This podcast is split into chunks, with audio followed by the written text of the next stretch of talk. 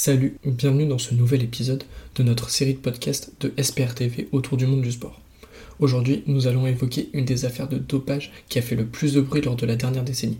On va pas parler de Lance Armstrong, cette fois vainqueur du Tour de France masculin de cyclisme, qui a avoué avoir pris beaucoup de substances illicites durant sa carrière, ou encore du système de dopage organisé russe mis en lumière en 2015, mais d'une des plus grandes stars de la natation des années 2010, Sun Yang.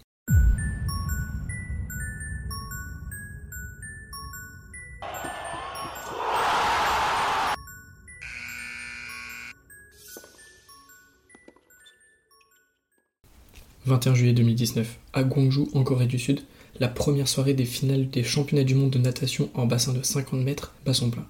Comme le veut la tradition, c'est le soir des relais 4 x 100 mètres, dames et messieurs, deux des épreuves les plus attendues des compétitions internationales de natation. Les deux autres finales au programme étant celles du 400 mètres nage libre, femmes et hommes. Chez les premières, Ariane Titmus remporte le premier titre de sa carrière, elle qui deviendra par la suite une des stars de la discipline. Chez les seconds, c'est un nageur bien établi qui s'impose. Il s'appelle Sun Yang et il vient de remporter son dixième titre mondial en grand bassin, le quatrième sur 400 mètres, sa distance de prédilection. Mais sur le podium, Mac Horton, champion olympique en titre de la discipline et deuxième de la course, refuse de rester sur le podium avec le chinois. Il estime que Sun Yang est dopé, ou alors se dopait, et qu'il n'aurait pas dû être présent en Corée du Sud. Deux jours plus tard, Sun Yang remet le couvert dans le bassin, en remportant le 200 mètres nage libre. D'abord deuxième, il profite de la disqualification de Danas Rapsis pour faux départ pour prendre l'or. Sur le podium, ça se passe à nouveau mal. Duncan Scott, un des deux médaillés de bronze avec Martin Maliutin, refuse à nouveau de rester sur le podium. Les trois hommes, ainsi que Matsumoto Katsuhiro, médaillé d'argent, ne se serrent pas la main à la fin de la cérémonie protocolaire. Des échanges verbaux musclés auront lieu ensuite entre Soon et Scott. À l'arrivée, pas de sanction et simplement un rappel à l'ordre pour Scott, Soon et Horton. Mais pourquoi Sun Yang est-il si peu apprécié par ses adversaires? Il est impliqué dans une des affaires de dopage et qui a fait beaucoup de bruit depuis un an. Retour en arrière en septembre 2018, en Chine. Le 4 septembre, très tôt dans la nuit pour être précis. Trois personnes arrivent au domicile de Sun Yang pour effectuer un test antidopage inopiné, ce qui est quelque chose de courant dans le sport professionnel. Les contrôles inopinés, c'est-à-dire hors compétition, se font souvent tôt le matin, car c'est le moment où la vessie est la plus remplie ce qui est plus simple pour analyser l'échantillon une fois revenu au laboratoire. Sun Yang se soumet d'abord à un test sanguin, mais il refuse de faire le test urinaire. Il demande les accréditations, les identités et les documents liés au test antidopage, ce qui est normalement obligatoire pour effectuer un contrôle. Sun estime que les accréditations ne sont pas conformes aux règles et refuse donc d'aller plus loin, ainsi que de signer les papiers liés au contrôle. Il propose néanmoins aux trois agents antidopage de faire venir une équipe accréditée, ce qu'ils refusent. La chef des trois agents n'est pas une inconnue pour Sun. En 2017, elle avait déjà eu maille avec elle pour la même raison. Plusieurs membres de l'entourage de Sun arrivent au domicile du nageur chinois. Un bras de fer se met alors en place entre Sun et son entourage et les contrôleurs et contrôleuses.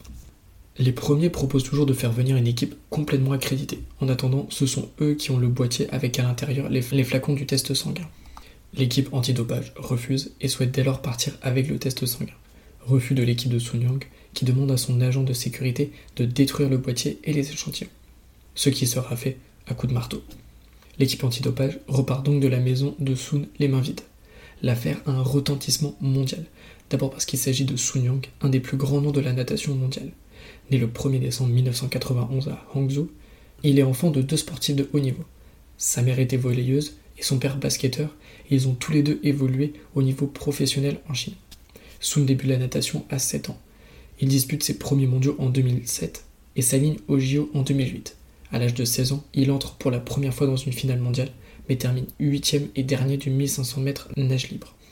Son ascension est fulgurante. Il prend la médaille de bronze lors du 1500 mètres nage libre des championnats du monde de 2009, puis remporte son premier titre lors des Jeux asiatiques de 2010, toujours sur 1500 mètres. À Shanghai, lors des mondiaux de 2011, il commence sa moisson de titres avec deux médailles d'or sur le 800 mètres et le 1500 mètres. Très régulier, il ne termine jamais une compétition continentale ou mondiale sans médaille d'or.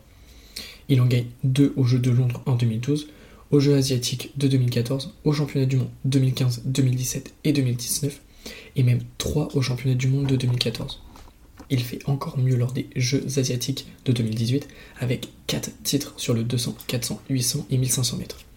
Néanmoins, il se rate un petit peu au jeu de 2016 avec seulement une médaille d'or sur le 200 mètres, ainsi qu'une médaille d'argent sur le 400 mètres et une élimination dès les séries sur le 1500 mètres. Mais Sun est aussi connu pour quelques frasques extra-sportives. À la fin de l'année 2013, il est condamné à 7 jours de prison après avoir heurté un bus avec sa Porsche Cayenne, alors qu'il n'a pas le permis.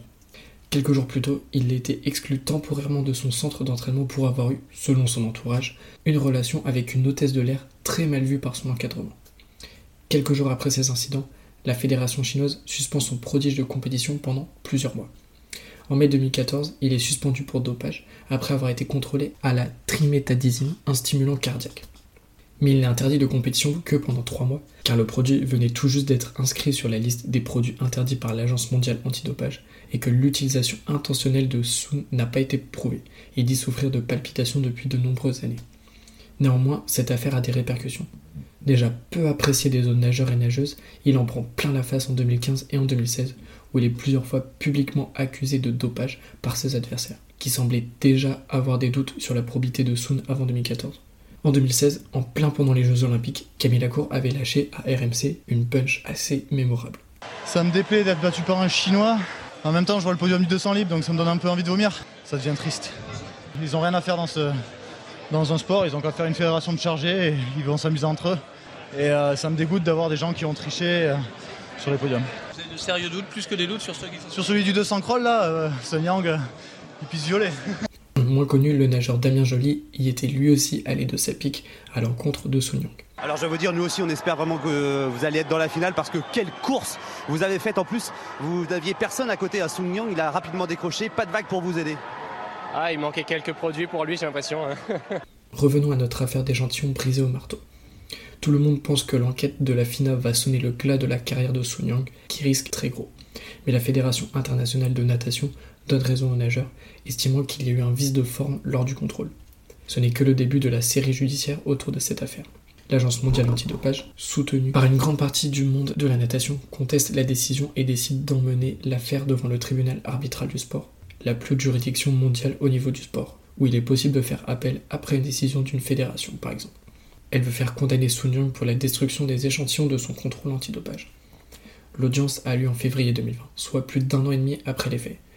Sun Yang est cette fois-ci condamné par le TAS avec une suspension rarement vue de 8 ans qui est la peine maximale dans ce type d'affaires. Il s'agit donc de la fin de carrière pour Sun Yang. Il joue son va-tout en faisant appel devant le tribunal fédéral suisse, duquel dépend le TAS, et qui est basé à Lausanne. À la surprise générale, il obtient gain de cause le 23 décembre 2020. Pas pour le fond de l'affaire, mais pour la forme. En effet, un des trois juges arbitres en charge de l'audience pour le TAS était Franco Frattini, un ancien diplomate italien qui s'est fait remarquer pour ses tweets très violents et parfois même racistes envers la Chine. Un manque de partialité qui casse le jugement et ramène tout le monde devant le TAS en juin 2020. Le temps presse car on est à quelques semaines du début des Jeux Olympiques de Tokyo, auxquels Sun peut prétendre participer s'il est blanchi. Mais il est de nouveau condamné pour la destruction de ses échantillons. Cette fois-ci, la peine est de 4 ans et 3 mois. Elle est également rétroactive, c'est-à-dire que le début de la suspension est fixé à février 2020.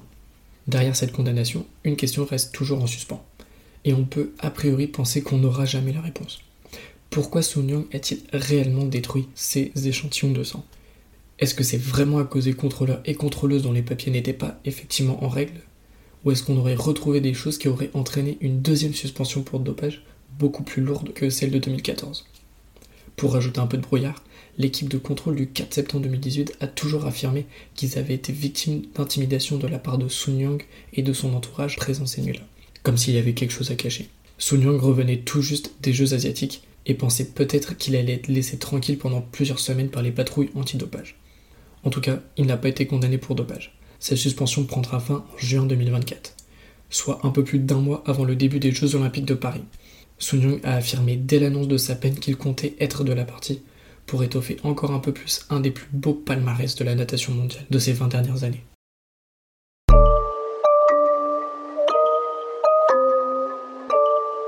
Merci d'avoir écouté cet épisode en espérant qu'il t'a plu. La semaine prochaine, on parlera de l'histoire de Marieke Vervoort, championne olympique en athlétisme, et qui a toujours combattu sa maladie avec sourire, force et détermination. À la semaine pro.